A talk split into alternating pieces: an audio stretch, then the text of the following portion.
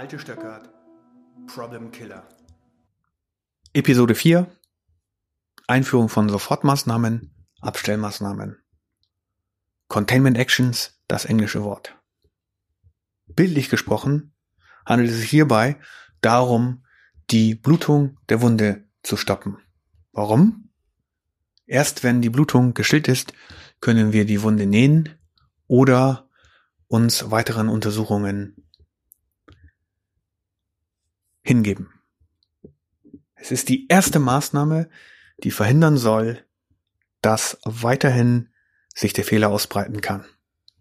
Beispiel der tropfende Wasserhahn, der seit Stunden oder vielleicht Tagen tropft und schon lange den Rand der Spüle überschritten hat, auf den Boden tropft und dort in jede Ecke, in jeden Winkel des Raumes fließt, bevor ich den Fehler erkenne, ist die Auswirkung des Fehlers riesengroß und eine Sofortmaßnahme wäre, das Wasser abzustellen.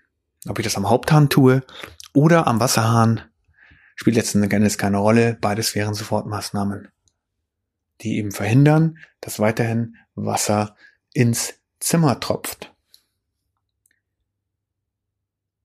Wie können wir das machen? Zum Beispiel mit der Methode des CyProc, das wir in Episode 3 kennengelernt haben. Da stand ja für Supplier, Input, Process, Output und Customer. Also Lieferant, Input in den Prozess, Prozess selber, der kreiert einen Output und das ist dann meistens ein Produkt und dieses Produkt gelangt dann zum Kunden. Nehmen wir also an, wir stellen in unserem Produktionsprozess eine defekte Komponente fest, dann werden wir als erstes die Produktion stoppen. Das ist eine Sofortmaßnahme. Drastisch, aber es ist eine Sofortmaßnahme. Ich verhindere damit nämlich, dass weitere fehlerhafte Komponenten in fehlerhafte Zwischenprodukte produziert werden können. Letzten Endes verhindere ich, dass meine Kunden defekte Produkte erhalten können. Dann schaue ich in den Warenausgang und möchte dort verhindern, dass bereits produzierte Teile, die produziert sind, bevor ich den Fehler erkannt habe, unsere, unser Werksgelände verlassen können. Das wäre Sofortmaßnahme Nummer zwei. Sofortmaßnahme Nummer drei wäre, dass ich im Inflow, im Input zu meinem Prozess verhindere, dass weitere defekte Teile in die Produktion fließen können, indem ich zum Beispiel die Wareneingangskontrolle darüber informiere, dass sie die defekte defekten Komponenten blockieren sollen und damit verhindern sollen, dass sie eben meinen Produktionsprozess erreichen. Als Maßnahme Nummer 5 kann ich mich um die Teile kümmern, um die Produkte kümmern, die bereits unseren Warenausgang verlassen haben und auf LKWs sind oder auf dem Weg zum Distributionslager oder dort liegen und auch diese Teile blockieren, so dass auch diese Teile dann, diese Produkte dann nicht mehr meine Kunden erreichen können. Und als letzte Sofortmaßnahme kann ich mich mit dem Lieferanten in Verbindung setzen und ihm sagen, dass er die Lieferung defekter Komponenten an mich stoppen soll. Das wäre ein hervorragender Maßnahmenkatalog aus fünf Maßnahmen, die ich dokumentiere in einem Actionplan und die ich ausführe um zu verhindern, dass weiterhin defekte Produkte meine Kunden erreichen können. Was ist jetzt das beste Vorgehen? Das beste Vorgehen ist, immer vom Worst-Case-Szenario auszugehen, also von der schlimmsten Auswirkung des Fehlers. Diesen Zustand komplett zu blockieren, wie eben beschrieben.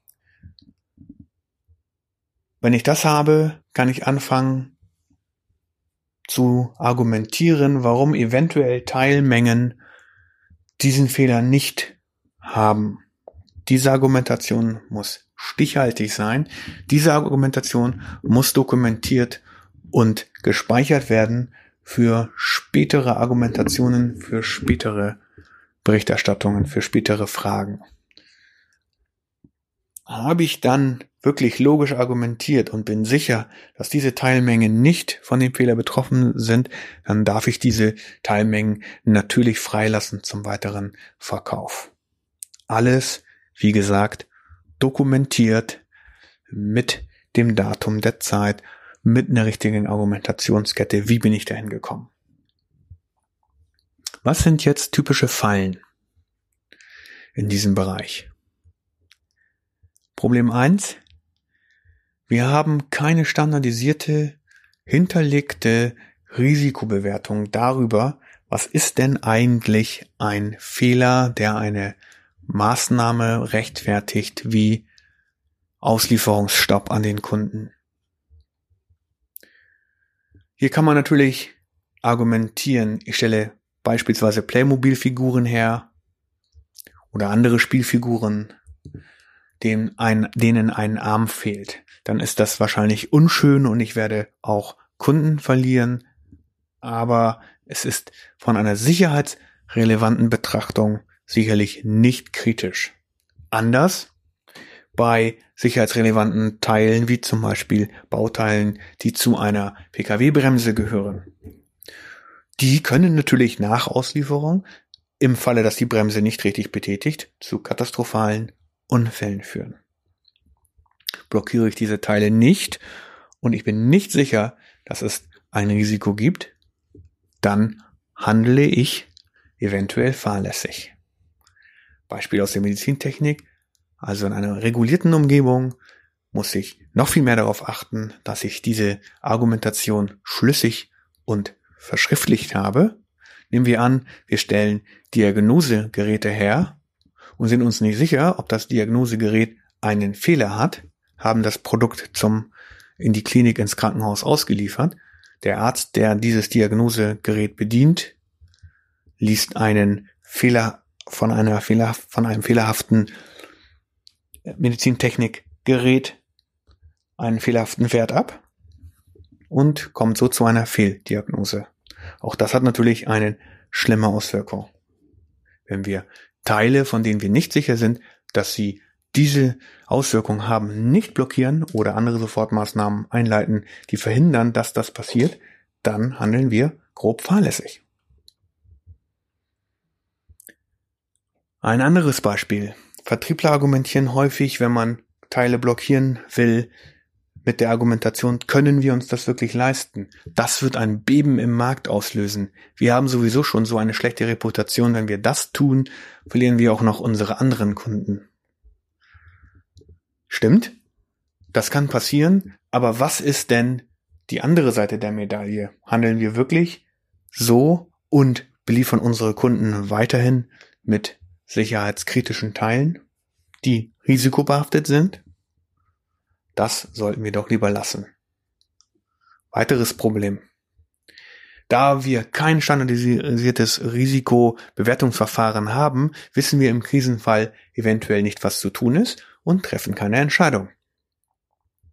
Wir rufen ein Gremium ein, das eine Entscheidung treffen soll. Dieses Gremium trifft keine Entscheidung, versucht das nach oben zu delegieren zu den Chefs oder die, den Chefs, Chefs.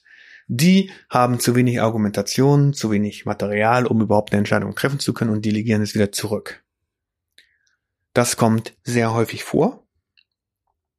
Und die einzige negative Auswirkung oder eine der negativen Auswirkungen, die dieses Vorgehen mit sich bringt, ist, dass ich natürlich Zeit verliere und in dieser Zeit erreichen weitere fehlerhafte Teile, die eventuell risikobehaftet sind, meine Kunden.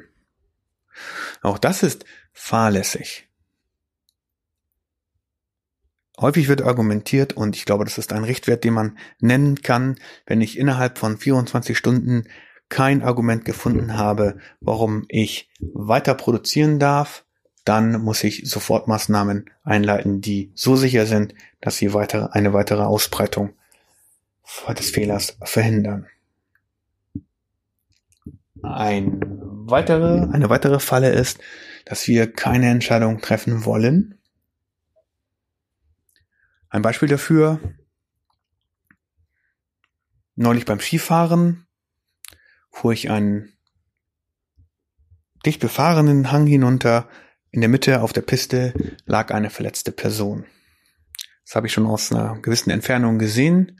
In der Zeit, in der, bis ich diese Person erreicht habe, sind wahrscheinlich an die 100 Skifahrer an dieser verletzten Person vorbeigefahren. Alle diese 100 Menschen haben entschieden, dass das Problem wohl gar nicht so groß ist, dass die Person hat, die dort auf der Piste liegt. Das ist natürlich nur eine Annahme. Wissen konnte das keiner. Ich habe angehalten und mich nach dem allgemeinen Wohlbefinden der Dame erkundigt und sie sagte, ja, ihr ist schlecht und sie hat Rückenschmerzen, jemand ist ihr wohl in den Rücken gefahren und dann weitergefahren. Also war die Annahme, dass hier kein Problem vorliegt, schlicht und ergreifend falsch. Was waren jetzt die Sofortmaßnahmen, die ich vorgenommen habe oder die wir vorgenommen haben, weil ich es nicht alleine getan habe? Zunächst habe ich mich, wie gesagt, erkundigt, wie es ihr geht. Nachdem sie gesagt hatte, ihr ist schlecht, war ich nicht sicher und ist jemand reingefahren, war ich ihr nicht sicher, liegt hier ein Bruch vor. Und ich bin kein Arzt, konnte ich kann ich also nicht fachmännisch bewerten, aber zum Glück hatte ich einen Freund dabei, der in der Nähe wartete, den ich dann herbeigerufen habe und ich habe ihn gebeten, einmal kurz zu bewerten, ob die Dame aufstehen kann. Was hat er getan? Das ging dann. Also Sofortmaßnahme eins war Ski ausziehen, sich erkundigen, wie geht's ihr, kann sie aufstehen. Nachdem klar war, dass sie das tun kann, ohne dass weitere negative Auswirkungen passieren können, haben wir als weitere Sofortmaßnahme dann sie von der Piste geführt und zwar in den direkten Weg an den Rand der Piste. Warum?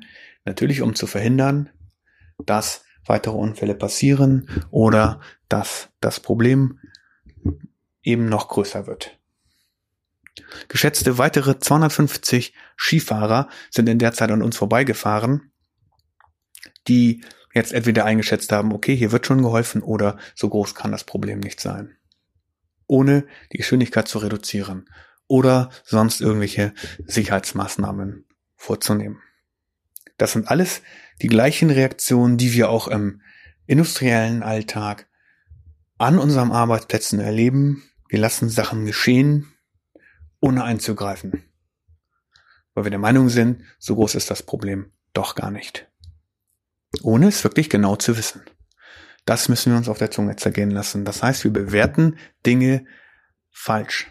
Wir bewerten Dinge nicht faktisch, sondern wir bewerten sie aus unserer Erfahrung heraus, weil wir schon häufig Leute auf der Piste liegen gesehen haben, die kein Problem haben, gehen wir automatisch davon aus, dass alle Menschen, die auf der Piste liegen, kein Problem haben, sondern sich gleich wieder berappeln werden und unsere Hilfe nicht brauchen. Und ähnliche Argumentationen sehen wir auch im Alltag. Ja, der Wasserhahn mag tropfen, aber so groß ist das Problem ja nicht, weil der tropft ja nur. Wenn ich den Wasserhahn zwei Wochen lang tropfen habe, weil jemand in der Südsee im Urlaub ist, hat er sehr wohl ein Problem, wenn er wieder nach Hause kommt. Zusammenfassung. Wenn wir die Maßnahmen aus Episode 3, nämlich die Ausbreitung des Problems, richtig argumentiert haben und hier einen Actionplan in Episode 4 dagegen gestellt haben, der verhindert, dass defekte Produkte meine Kunden erreichen können, dann. Und erst dann habe ich die Zeit, um eine ausführliche Ursachenanalyse zu betreiben. Und diese ausführliche Ursachenanalyse besprechen wir in Episode 5. Darauf freue ich mich. Die Aufgabe des Tages. Denk mal darüber nach, in welchen Bereichen du das schon einmal erlebt hast. Dass Menschen Entscheidungen treffen, obwohl sie das Risiko gar nicht genau kennen. Und überlege weiter, wo war das Risiko unangemessen groß, um nicht einzugreifen. Ich bin davon überzeugt, du wirst mehr Fälle finden, als du glaubst. Ich hoffe, dir hat die Episode gefallen. Wenn dem so ist, dann würde ich mich über eine Bewertung auf iTunes freuen. Oder hinterlasse mir doch einen Kommentar oder eine Frage auf LinkedIn oder Facebook. Auch darüber freue ich mich. Oder besuche uns auf www.stingorg.de. Hier entsteht demnächst eine Seite, an der wir, auf der wir Methoden laden, die du dir dann runterladen kannst, wie zum Beispiel die Cypop-Methode oder wie gehe ich vor, um den Worst Case, die maximale Ausbreitung des Fehlers zu beschreiben. Vielen Dank fürs Zuhören und dann bis zur nächsten Episode.